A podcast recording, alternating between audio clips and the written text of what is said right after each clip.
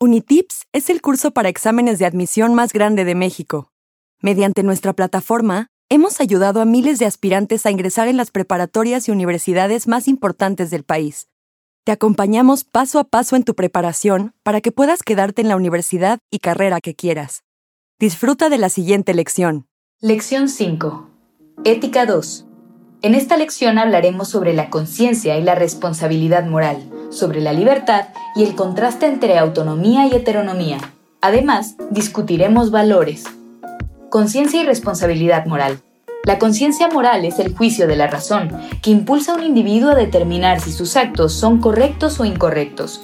Es por medio de la conciencia que el hombre puede percibir la cualidad moral de un acto y por lo tanto su responsabilidad en la decisión. La libertad. El hombre nace libre, responsable y sin excusas. Jean-Paul Sartre, filósofo y escritor francés.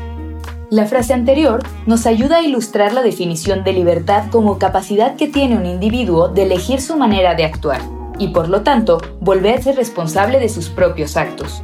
Existen distintas perspectivas filosóficas acerca de la libertad. Entre ellas podemos mencionar dos, el determinismo y el libertarismo. El determinismo argumenta que los actos de los hombres están determinados por causas y efectos externos a ellos. De alguna manera, la libertad está limitada por la acción de estos efectos externos sobre los actos de las personas. Por el contrario, el libertarismo argumenta la supremacía de la libertad individual y de la decisión individual por encima de cualquier agente externo. Autonomía y heteronomía.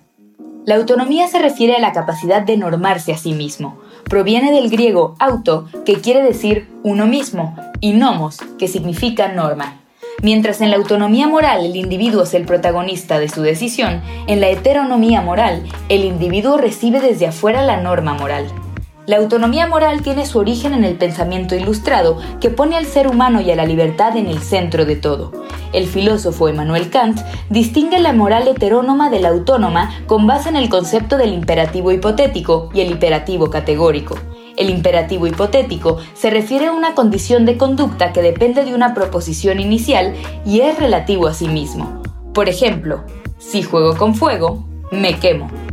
En contraste, el imperativo categórico es un mandamiento autónomo y autosuficiente que no depende de una hipótesis inicial y es válido en cualquier situación. Por ejemplo, no robarás. Como dijo Emmanuel Kant, obra solo de forma que puedas desear que la máxima de tu acción se convierta en una ley universal. Valores. En ética podemos decir que el valor es la propiedad del objeto, ya sea físico o abstracto, y denota su nivel de importancia. Existen dos corrientes filosóficas para determinar el tipo de valor, el objetivismo y el subjetivismo. El objetivismo es la corriente filosófica que argumenta que el valor de los objetos reside en sí mismos, o en otras palabras, el valor de las cosas no recae en la interpretación o circunstancias que se le pueden atribuir.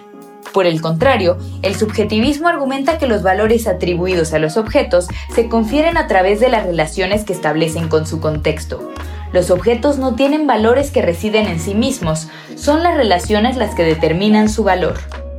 Responde correctamente las siguientes preguntas. 1.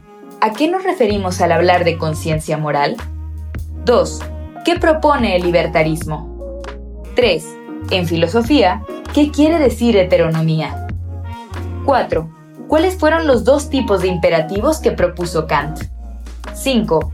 ¿Cómo definimos valor en la filosofía? Resuelve los ejercicios de práctica en tu cuenta de Unitips y cuando estés listo, pasa a la siguiente lección.